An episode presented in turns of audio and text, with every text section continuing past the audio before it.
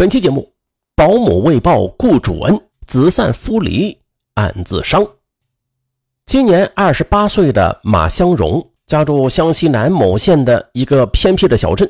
由于家庭经济窘迫，二零零八年三月，马香荣与丈夫张军才来到城里打工。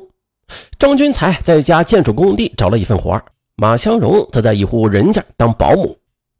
这户人家的男主人名叫武月明。是一家私营公司的老总，女主人钱玉荣是一家事业单位的职员。在雇主家中，见马向荣家务事是样样得心应手，雇主钱玉荣就庆幸自己找对了人。没几天功夫啊，他们就聊得十分投机，丝毫就没有主人与保姆之间的隔膜。接着，钱玉荣又是拉着他上街，给他买了几套时尚的衣服。有一次，马向荣的丈夫不幸在工地摔伤，住进了医院里。钱玉荣听说之后，马上赶到医院，掏出了五百块钱就塞给了马香荣。马香荣非常感动，把钱玉荣就当成了城里最亲的人。可就在这年八月的一天晚上，钱玉荣的丈夫吴月明突然回来了。也就在那天晚上，睡在隔壁的马香荣啊，突然就听到了钱玉荣嘤嘤的哭泣声。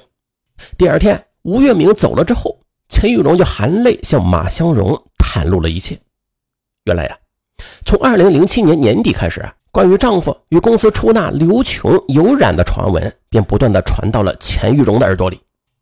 几个月前的一天上午，钱玉荣突然接到一位姐妹的电话，说啊，她亲眼看到吴月明与刘琼进入到了一家宾馆。钱玉荣打的就直扑那家宾馆，结果抓了个现行。可不成想啊，恼羞成怒的吴月明啊却几个月都不回家了。昨天回家就是向钱玉荣提出离婚的。也就在马香荣为钱玉荣担心的时候，几天之后啊，吴月明突然向法院提起了离婚诉讼。十月，法院以二人感情尚未破裂为由，判决不准离婚。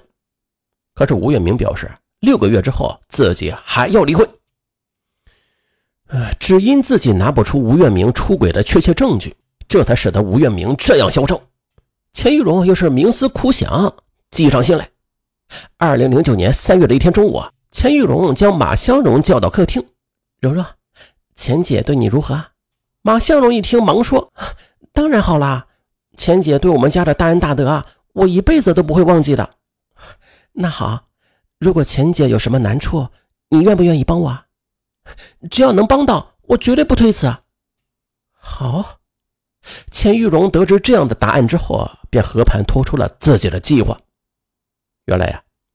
钱玉荣要以外出一个月看病为由，造成自己不在家的假象，然后啊，让马香荣也提出来回家探望小孩然后就趁着吴月明不在家时，潜入卧室的复式夹层里。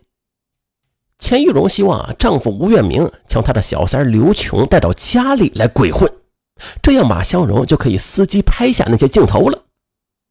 一开始吧，马香荣觉得这是别人家的事自己不便参与。但是为了报恩，最终还是禁不住钱玉荣的央求而答应下来。为了防止马香荣中途变卦，钱玉荣就做出了承诺：“蓉蓉，只要你帮了我，如果法院判我们离婚，那分到的财产我就会给你百分之十。”不容马香荣多说呢，钱玉荣啊就当场写下了一份保证书：只要马香荣帮我获取吴月明背叛婚姻的证据，到时候。因离婚分到我名下的财产，由马香荣享有百分之十的份额。此事是我真实意思的表示，绝不反悔。第二天上午，钱玉荣就到超市买来面包、饼干与矿泉水，将这些东西啊全部都搬到了卧室的复式夹层里，并且在夹层里铺上了棉被。随后，钱玉荣就教会了马相荣操作数码相机的拍摄与摄像功能，再三叮嘱他：“你每天都得到夹层里边盯着。”除非大小便，否则不能下来。在准备妥当之后，女主人钱玉荣就向单位请病假了，然后就隐藏在郊区的亲戚家里，然后向吴月明打了电话，说自己请假到医院看病去了，时间大概是一个月左右。呃，钱玉荣走后，马香荣就躺在复式夹层里苦苦的等候。第三天晚上啊，从夹层里下来的马香荣刚刚到卫生间蹲下呢。突然，门外传来一阵急促的敲门声。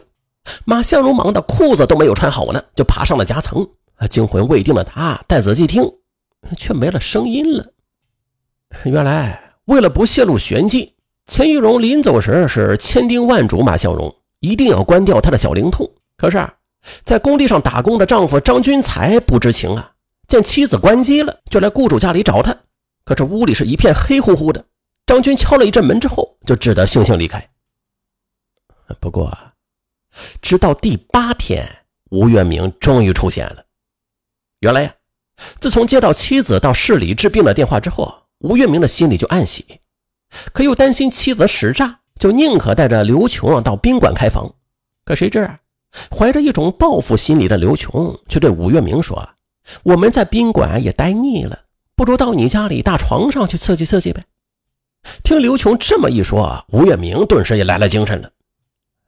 就这样，马香荣终于是等来了吴月明与刘琼，并且趁着他们男欢女爱之时，偷偷的摁下了快门与摄像按钮，清晰的拍下了吴月明与刘琼在自己眼皮子底下寻欢作乐的一幕幕丑态。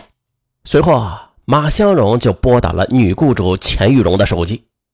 钱玉荣接过摄像机，愤怒过后，一把抱住了马香荣：“柔柔，你真的是太棒了！”